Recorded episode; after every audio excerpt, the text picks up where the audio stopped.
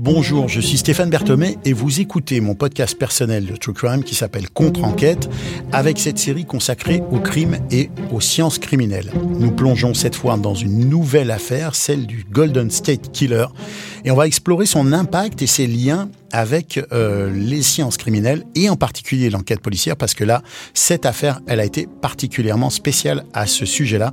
Je suis toujours avec Sonia, la criminologue et youtubeuse de True Crime. Euh, Sonia, est-ce que tu as déjà parlé du, Golden State Killer dans, un de tes, dans une de tes vidéos? Non, j'en ai pas du tout parlé. Mais pourquoi? C'est nouveau pour moi. Euh, pourquoi Pourquoi? Peut-être parce que c'est récent. Oui, c'est vrai. C'est assez récent en vrai. Et euh, du coup, je, bon, là, techniquement, je pourrais. Mais tu sais, il y a tellement d'affaires en fait que pour l'instant, je n'y suis pas encore venu. Parmi je suis contente de le faire avec toi, du coup. Merci, c'est gentil. Parmi tes 250 dossiers euh, racontés, tu vois. Euh, voilà, le 251e s'approche euh, rapidement. Alors, le Golden State Killer, c'est une affaire qui, quand même, a à la fois je pense, a changé la donne dans certaines formes d'enquête, mais qui en même temps a posé de graves questions sur l'avenir des techniques d'enquête criminelle. Alors, ça commence en Californie dans les années 70. C'est une affaire qui est particulière aussi dans son mode opératoire parce que c'est quelqu'un, euh, ce criminel-là, qui euh, correspond pas au, justement à ce dont on a déjà discuté dans d'autres affaires, au profil type du tueur en série parce qu'il commet à la fois des cambriolages, des agressions. Euh, il commence par des séries de cambriolages. Euh, il fait des crimes qui ont l'air sans rapport. D'ailleurs, la police met très longtemps avant de faire le lien entre, entre ces dossiers. On ne connaît pas son nom, il n'est pas identifié. Quand il sera identifié, on saura qu'il s'appelle Joseph James DeAngelo Jr. Alors, son parcours criminel, il commence vraiment dans les années 70, en 74, et il va jusqu'en 86. Et DeAngelo, il est né en 45 dans l'État de New York. Euh, on dit que, pour une fois, il a une, une enfance relativement normale. Il y a quelques tragédies familiales, mais euh, lui n'est pas frappé par, des, par, par ces tragédies. Euh, on dit que c'est un élève normal, il fait des études relativement correctes, il, il rejoint l'armée, euh, il fait une carrière en tant que policier. Euh, mais derrière tout ça, bien, il se cache euh, d'abord une personnalité beaucoup plus sombre et d'autre part des actes violents. Puis j'ai été vraiment surpris quand j'ai découvert euh, le détail de son parcours. Parce que euh, d'abord, il commence par cambrioler des maisons. Euh, il cambriole des maisons, notamment dans la région de Sacramento. puis, il commet des agressions sexuelles. Puis, non content de commettre ces crimes, il téléphone à certaines de ses victimes qu'il menace, à qui il fait peur. Donc, on l'appelle le Night Stalker. Évidemment, euh, du point de vue médiatique, c'est très intéressant parce que ça fait de la bonne matière première à, raconter. Euh, et puis après, il, monte en, on on a l'impression qu'il monte. Et tu parlais de gradation dans les autres, affaires, mais euh, il, monte en puissance dans, les actes qu'il commet. Euh, il laisse plusieurs fois de l'ADN euh, en, commettant ses crimes. Euh, et c'est qu'en 2018 qu'il est finalement arrêté et identifié, c'est-à-dire plusieurs décennies en fait après le début de ses premiers actes criminels. Alors on l'avait appelé le Golden State Killer ou le Night Stalker. Euh, il est arrêté grâce à une sorte de, mélange un peu surprenant entre l'ADN, euh, donc l'analyse de, l'ADN et la généalogie. On, va y venir parce que c'est quand même c'est quand même intéressant. Euh, au fond, l'ADN c'est le séquençage génétique qui nous définit tous les uns et les autres et, on, sait maintenant grâce à toutes les avancées technologiques que chaque contact euh, dépose un élément d'ADN et qu'il est très difficile d'éviter euh, que, que, son ADN soit, soit déposé quelque part. Euh, mais parfois, on n'arrive pas à identifier les gens parce que on n'a pas de base de données dans lesquelles on sait à qui correspond cet ADN-là. Et en l'occurrence, c'était le cas. Et finalement, il a été identifié par le fait qu'il y ait des gens qui se mettent à enquêter, des policiers, mais pas que des policiers. On en parlera si tu peux nous aiguiller là-dessus aussi euh, des, des, gens et une autrice, je crois, euh, qui, qui, a travaillé sur le sujet et euh, ou une journaliste, je, ne sais plus exactement, qui a dit ben on va essayer de travailler d'une autre façon, c'est-à-dire on va aller chercher dans les gens qui ont donné leur ADN dans les banques de données. On sait qu'aux États-Unis il y a un très fort mouvement de banques de données d'ADN auxquelles les gens s'adressent pour remonter leur généalogie et pour leur raconter leur histoire, ce qui part au départ d'une très bonne intention. Et, et ils se sont dit ben on va utiliser ces bases ADN pour voir si génétiquement on ne trouve pas des gens qui ont déjà été identifiés dans ces bases ADN qui vont nous permettre, par travail généalogique, de se rapprocher et d'éliminer des suspects jusqu'à arriver à la famille du suspect et peut-être même au suspect. Et c'est ce qui s'est passé dans ce dossier. Ouais, et c'est, c'est quasiment une première en fait. Ouais. Pas tout à fait, mais enfin vraiment de, de cette ampleur-là, euh, je crois que c'est le cas le plus... Euh, le plus parlant. Parlant, ouais. ouais. Et c'est très nouveau, en tout cas, ces méthodes-là. Et en même temps, alors, d'abord, il y a une question euh, sur, sur lui, sur, euh, sur D'Angelo. Il est arrêté, il a 72 ans. Donc, c'est vraiment, euh, on est proche de, de, la, de l'avoir manqué, celui-là. Euh, lui, en tant que criminel en série, il a vraiment aussi un parcours particulier. Il commet tout un tas d'actes qui ont pas de rapport et il fait cette chose qui, qui, est quand même assez surprenante. Il contacte ses victimes. Ouais. Ça dit quoi ça? De sa personnalité ou de, de... Ça transpire du sadisme honnêtement. Hein. Ça transpire ouais. du sadisme parce qu'il appelle des victimes des fois avant de les attaquer, d'autres après. Ouais. Euh, pour essayer de faire planer une peur. T'imagines, en fait, le, le gars, il a, le, il a tous les pouvoirs, quoi. Je, je, je sais pas s'il l'a expliqué, hein, mais pour moi, c'est sûr une espèce de, de plaisir dingue de, de, savoir que tu peux instiller la peur. Et puis peut-être qu'après, il appelle des gens, finalement, il passe pas à l'acte. Mais tu vois, faire planer cette menace, c'est en fait, euh, c'est devenir Dieu, quoi. Tu, tu, préviens la personne que tu as le, le, pouvoir de, de, mort sur elle, quoi. Est-ce que les tueurs en série, ils cherchent à devenir Dieu? Souvent, oui. Hein. Souvent, il y a vraiment quelque chose de, du domaine de l'ego, de la toute-puissance. Et euh, ça revient très, très souvent dans beaucoup euh, d'affaires de tueurs en série, quel que soit le mobile. Il y a ça qui est un peu en fil rouge, en sous-texte derrière. C'est cette, quand même cette volonté de dominer, d'avoir le, le, le pouvoir ultime sur la vie de quelqu'un, quoi. Et lui, de fait, c'est vrai que entrer en contact avec ses victimes, c'est extrêmement particulier. Il n'y en a pas beaucoup de tueurs en série qui ont fait ça, non? Ouais, non, il n'y en a pas beaucoup parce que d'habitude, euh, d'habitude, ce qu'on peut voir, tu vois, je pense aux Zodiac, je pense à BTK, c'est des gens qui vont s'amuser à jouer avec la police. Euh, donc c'est encore autre chose. Là, effectivement, c'est vraiment, je pense, se, se réjouir de la peur que, que tu peux euh, créer chez quelqu'un. Donc c'est comme si le fait de s'introduire chez ces personnes, de les menacer, de les tuer, c'était pas suffisant. Il fallait encore plus profiter. Euh, tu vois, dans l'épisode sur Red Camper, je te parlais des trophées. J'ai l'impression que c'est presque un espèce de trophée euh, pas matériel, mais à nouveau, c'est revivre, enfin faire revivre la peur et toi, en tant que tueur, l'excitation, quoi. Tu, parlais de, des autres tueurs en série qui entrent en contact avec les autorités, le Zodiac euh, et autres.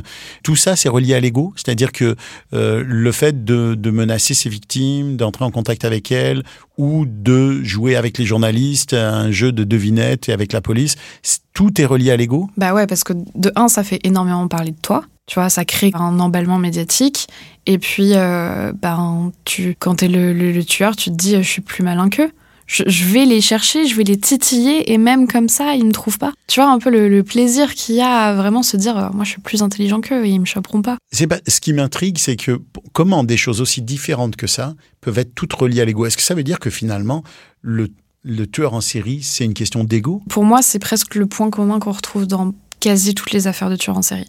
Okay, c'est ça. Ok, mais ok, mais alors puisqu'on sait que souvent, et même si on sait que c'est pas une règle, le tueur en série est quelqu'un qui a été maltraité ou qui a eu une enfance difficile.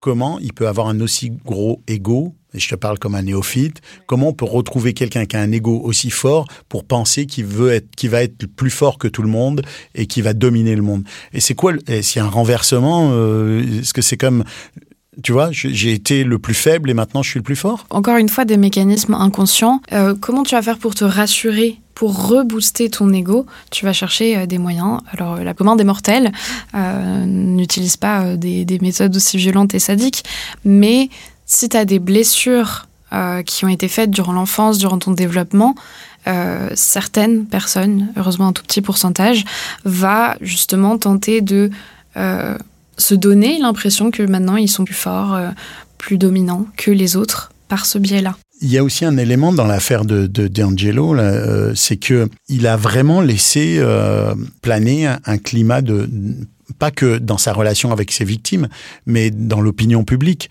Euh, à l'époque, en Californie, il y a eu un moment où les gens avaient peur. Est-ce que, pour lui, est-ce que d'arriver à insuffler sur un État quasiment au complet un sentiment d'insécurité, ça, part, ça participait à son ego et à son plaisir de, criminel, à son. Je suis persuadée que oui, parce que, en fait, tu deviens super important finalement. Alors pas du tout par euh, des bonnes actions, mais si t'as pas de moralité, bah, finalement, en fait, l'objectif est atteint, tu vois. Et donc, euh, ces gens-là, c'est c'est- c'est des gars qui vont regarder ce qui est écrit sur eux, ce qui est dit sur eux, est-ce qu'ils vont collecter des... Alors, je sais pas si lui c'était le cas, mais c'est vrai qu'il y en a beaucoup hein, chez qui on retrouve euh, un peu le cliché, hein, euh, la petite collection de coupures de presse et tout ça.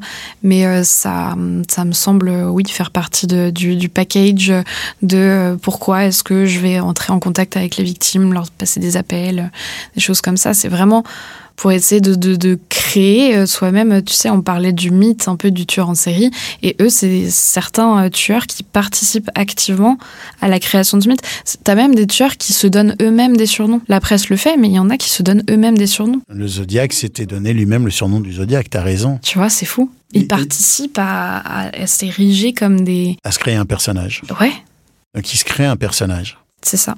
Et, ça revient à ce que tu disais aussi, d'ailleurs, dans un autre épisode, le cloisonnement Oui. entre l'homme normal, la personne normale, quasi normale, et le criminel euh, sériel. Donc, au fond, est-ce qu'en faisant que ce criminel sériel, enfin la partie de lui qui est la partie criminelle, devienne un personnage, ça permet aussi de l'éloigner de, de, tu vois, de la case plus normale? Ouais, c'est une bonne hypothèse, ouais, je pense. Parce que euh, D'Angelo, du coup, euh, il a une vie de famille. Personne ne s'est douté de rien. hein. C'était pas. En fait, souvent, on se dit le tueur en série, c'est le mec un peu bizarre qui vit tout seul et tout, mais euh, c'est pas toujours le cas. hein. Ben non, ça c'est souvent une erreur. D'ailleurs, euh, je te parlais de l'affaire du grêlé aussi dans un autre épisode, mais euh, le grêlé qui est, qui est un criminel en série français qui a été arrêté, enfin qui n'a pas été arrêté puisqu'il s'est suicidé quand il a été découvert. Il y avait eu du profilage qui avait été fait sur son cas, sur son dossier. Pour, pour répondre à ce que tu disais par rapport au profilage, justement, ben quand euh, on avait fait le profil théorique de, de, de cet individu-là, on parlait de quelqu'un qui était euh, désocialisé, euh, etc., etc. Alors qu'en fait, c'était quelqu'un qui avait une famille et qui n'était pas du tout désocialisé. D'Angelo, ce qui est particulier, c'est qu'il il a été policier. Ouais, bah comme le grêlé. Comme le grêlé, comme d'autres. Moi, je pense que le fait qu'il ait été policier lui a permis de, de minimiser les risques de se faire arrêter. Bah parce qu'il sait comment fonctionne une enquête. Il a aussi accès euh, sais, c'est tout bête, mais aux moyens radio, euh, tu sais quand il y a une intervention, euh, etc., etc. Alors il a accès à, de l'information.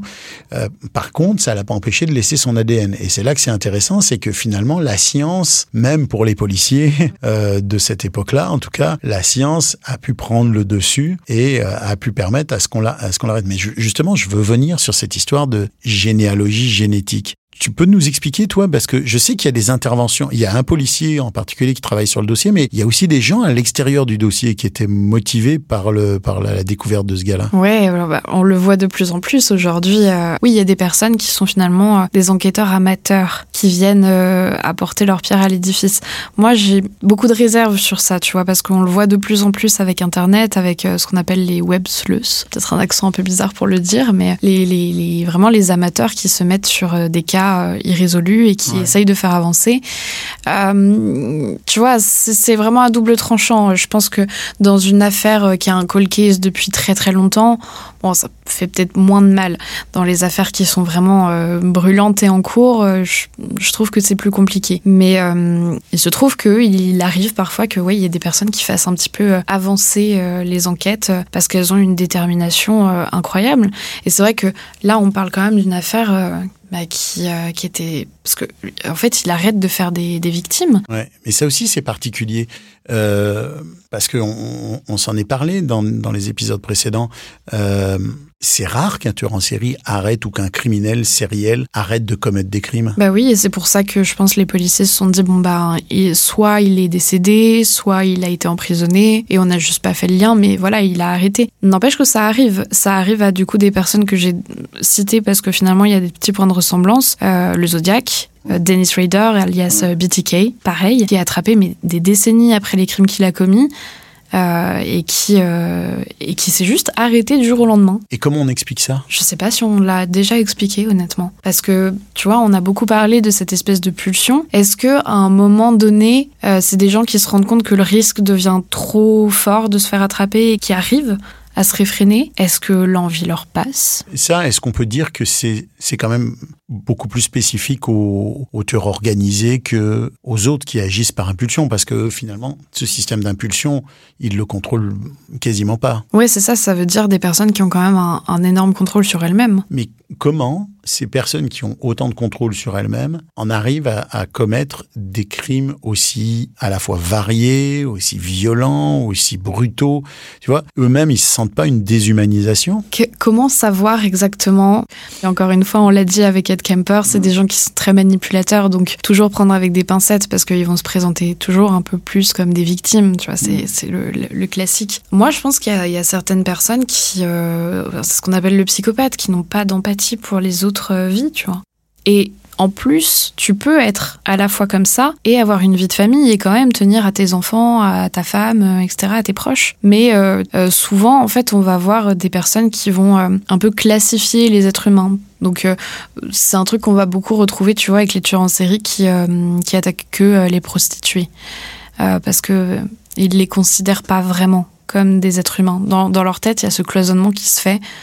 Genre, elles, elles sont pas assez respectables, tu vois, donc on peut faire sur elles et pas sur les autres. Ben oui, mais est-ce que ça vient d'un schéma tu parlais de, de ça hein, pour Ed Kemper, je crois. Oui, oui. C'était l'inverse en fait. Sa mère lui avait dit les filles bien, tu pourras jamais les avoir. Donc il s'attaquait aux filles bien, ouais. comme pour prouver qu'il pouvait les avoir à sa façon, malheureusement. Mais c'est quoi? Est-ce que, est-ce que c'est, dans, dans leur esprit, il s'agit de, de faire ce qu'on t'interdit de faire ou de faire ce qui, ou de, tu vois, c'est comme complexe parce que dans un, dans le cas d'Ed Camper, il fait exactement ce que, ce que sa mère lui dit qu'il qu pourra pas faire. Euh, et c'est comme lui, on sent bien qu'il en a après sa mère. Euh, mais dans les autres cas, euh, c'est des gens qui s'attaquent à des catégories de personnes parce qu'elles les considèrent comme une sous-catégorie d'humains d'une certaine façon, ce qui est terrible à dire, mais c'est comme ça qu'eux les considèrent. C'est des aménagements psychiques, tu vois. C'est quoi un aménagement psychique? Bah, C'est quand je te parlais de clivage euh, dans le cas de Guy Georges, tu vois, c'est un aménagement psychique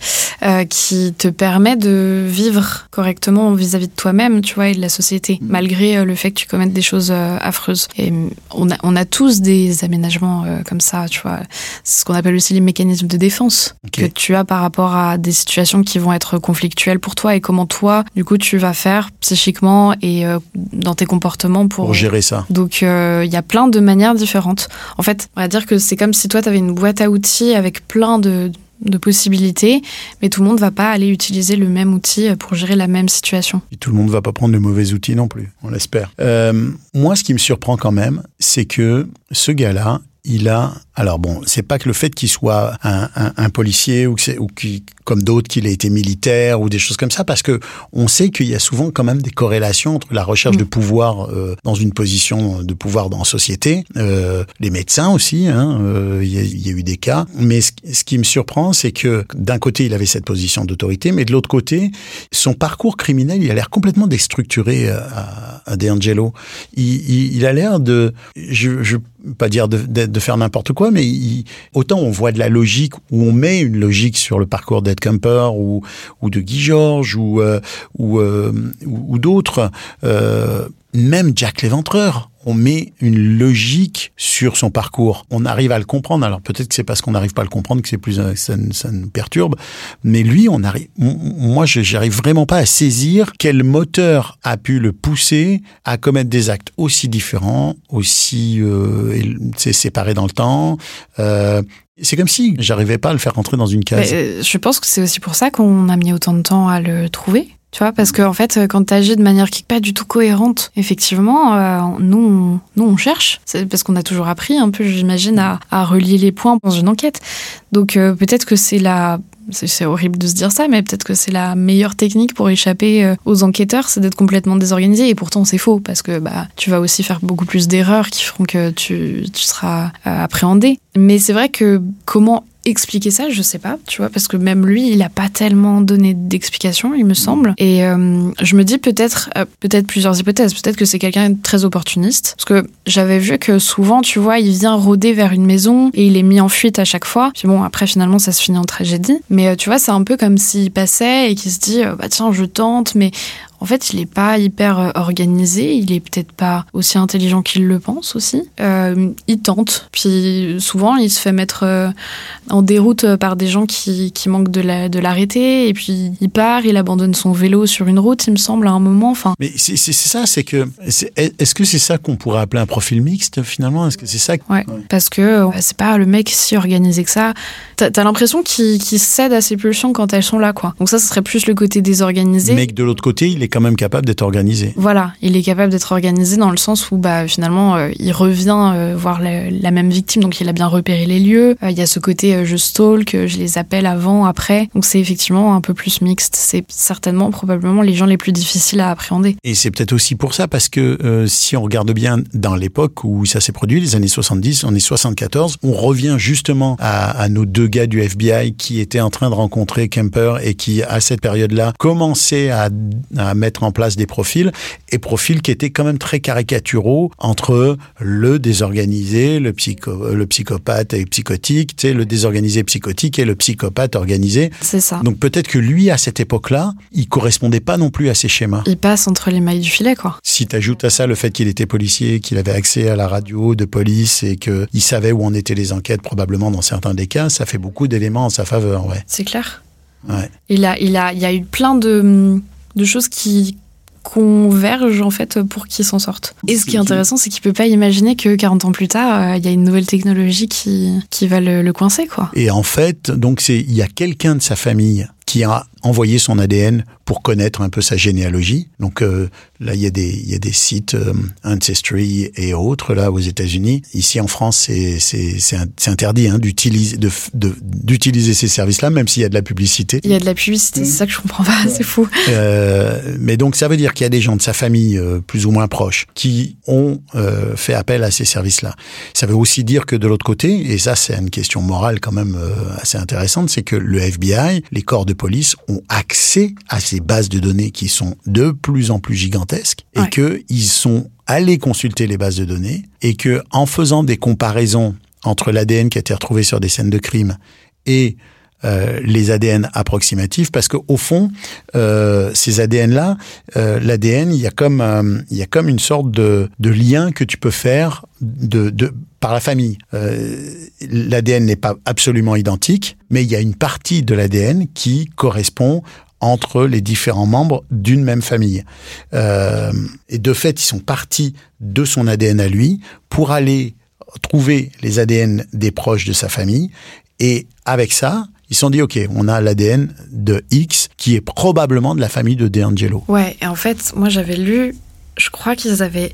Enfin, c'était très. Quelqu'un de très très loin en fait qui retrouve un grand grand grand cousin, enfin arrière arrière cousin. Donc ils ont quand même une liste énorme. Là ils doivent tout vérifier, ouais. tout trier. Donc c'est pas non plus la solution magique. Non parce que ça demande des moyens colossaux. Mais c'est ça, ouais. Mais c'est fou en fait de se dire que la personne qui a fait ce, ce test de généalogie n'avait aucune idée, euh, peut-être même déjà qu'il connaissait pas cette personne parce que c'était quand même de la famille éloignée, mais qu'il allait permettre, entre guillemets, la résolution d'une enquête qui, enfin, d'un point d'interrogation qui était là depuis 40 ans. Et d'un autre côté, moi, je me dis, la responsabilité, finalement, qu'il y a sur ses épaules. Tu vois, enfin, là, c'est bien parce que ça permet d'attraper euh, un tueur en série. Mais mettons, euh, toi et moi, on va faire un test et puis euh, bah, ça fait arrêter euh, quelqu'un de super proche de toi. Tu vois, et... ça, ça dépend ce qu'il a fait parce que. Mais euh, est-ce que ça peut aller plus loin? Il est certain que ces histoires de tests, ça pose des graves questions sur euh, d'abord l'accès aux données personnelles les données biométriques, parce que là, ce que ça fait, c'est que ça constitue une gigantesque base de données biométriques. Euh, dont les gens n'ont pas forcément conscience justement de l'impact et Mm. du risque que entre guillemets que ça représente. Euh, parce que oui, il y a les corps de police qui peuvent y accéder.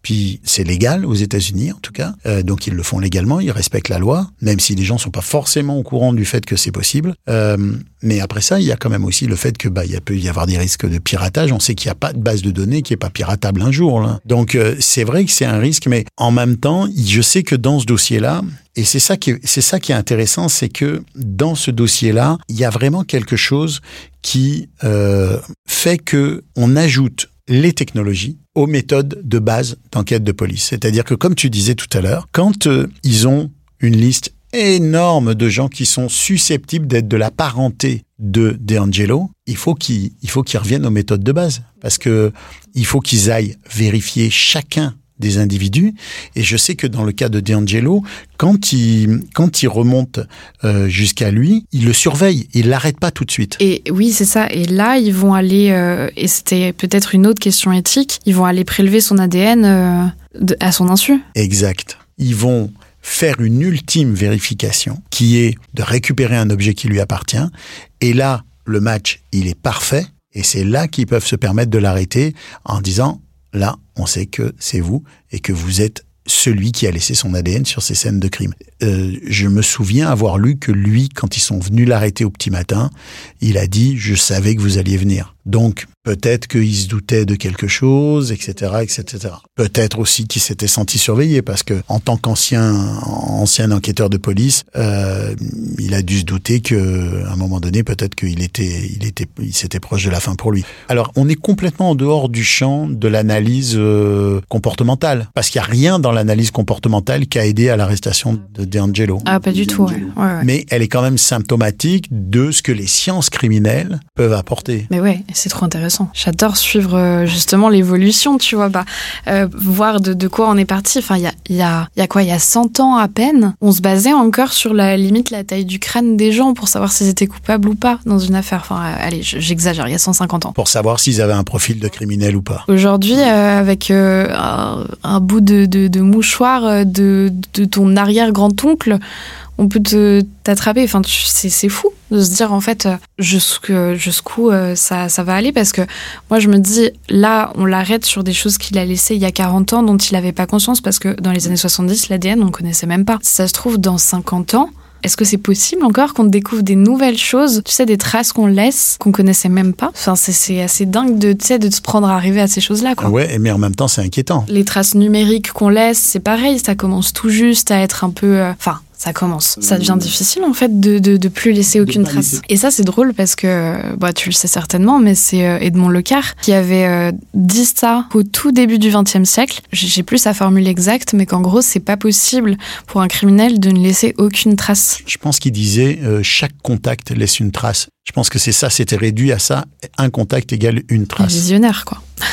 Alors, on, va, on, on pourrait finir là-dessus. Finalement, on boucle d'une certaine façon une, une, une boucle des, des sciences criminelles parce que euh, Locard, c'était celui qui était un des ardents défenseurs de, de l'empreinte digitale. À la même période, il y avait Bertillon, le célèbre Bertillon en France, qui est qu'on qu'on nomme comme quasiment le père de, de la criminalistique. Et Bertillon, lui, pourtant, il était c'était pas un c'était pas un ardent défenseur de, de, de la question de l'empreinte digitale. Il était plus sur des questions de morphologie criminelle ou de de type d'éléments de constituer des éléments une série d'éléments qui permettaient de de- d'identifier un criminel. Et paradoxalement c'est Bertillon qui dans une affaire dont on a déjà parlé toi et moi a a identifié une empreinte digitale qui a conduit à la condamnation d'un criminel qui s'appelle Schaeffer et que finalement euh, bah, il est devenu euh, d'une certaine façon le quasiment le, porte-étendard de, de, de des questions d'empreinte digitale alors qu'en fait c'est Locard qui est vraiment l'initiative de ça. Et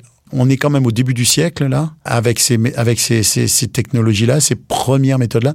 Donc au fond, en partant du début du siècle avec euh, Locard et Bertillon, on arrive à la fin du siècle quasiment avec les arrestations qui sont consécutives à de la généalogie génétique. T'as raison, si on regarde bien le siècle qui s'est écoulé, on se dit qu'il s'est passé tellement de choses qu'on est en droit de se poser la question de qu'est-ce qui va se passer dans le siècle suivant. C'est ça. On a rajouté tellement d'outils nouveaux qui donne l'impression d'être de plus en plus performant, d'aller de plus en plus loin. Il y a toujours cette, tu sais, cette phrase, bah, tant qu'on n'a rien à se reprocher, on n'a rien à craindre. Mais on le sait, les outils, c'est comme, en fait, toutes les nouvelles technologies. Après, on peut partir sur plein de trucs, mais les IA, les choses comme ça, ça fait peur à des gens parce que finalement, ça peut autant créer du bien que du négatif.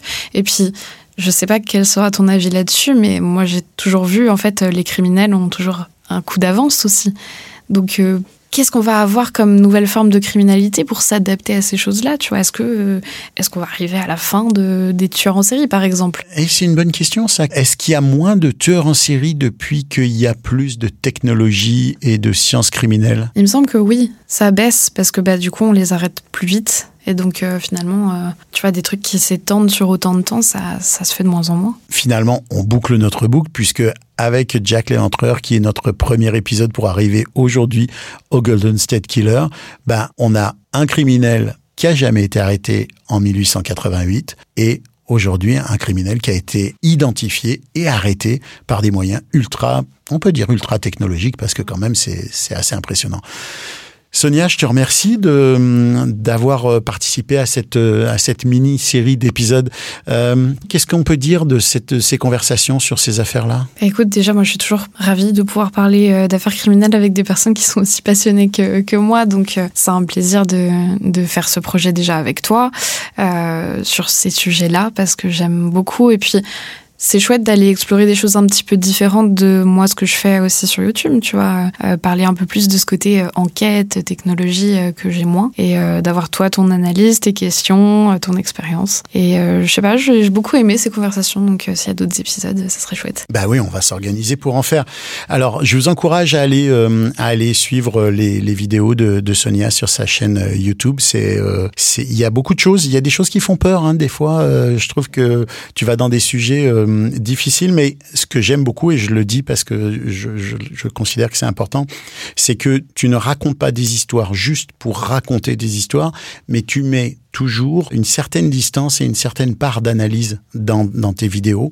Et ça, ça fait de toi, je trouve, quelqu'un qui fait une vraie différence dans, dans cet univers du true crime. Alors, de mon côté, bah, j'espère que vous avez aimé ces, ces épisodes et euh, que vous allez euh, retrouver euh, ce podcast sous la forme de nouveaux épisodes ou d'autres, parce qu'il y a d'autres petits projets qui s'en viennent avec ce podcast qui s'appelle Contre-enquête. Et puis, euh, ben, abonnez-vous déjà au podcast pour être sûr de pouvoir euh, avoir connaissance de, de nouveaux épisodes. Et euh, écrivez-nous. Vous pouvez écrire à, à Sonia aussi euh, via sa chaîne YouTube ou euh, via ses réseaux sociaux. Est-ce que tu veux nous donner tes coordonnées sur les réseaux sociaux? Je suis absolument euh, partout, toujours sous le nom Sonia Liu, donc Sonia avec un Y et LWU sur, Twitter, sur Instagram, sur Twitch, sur Facebook.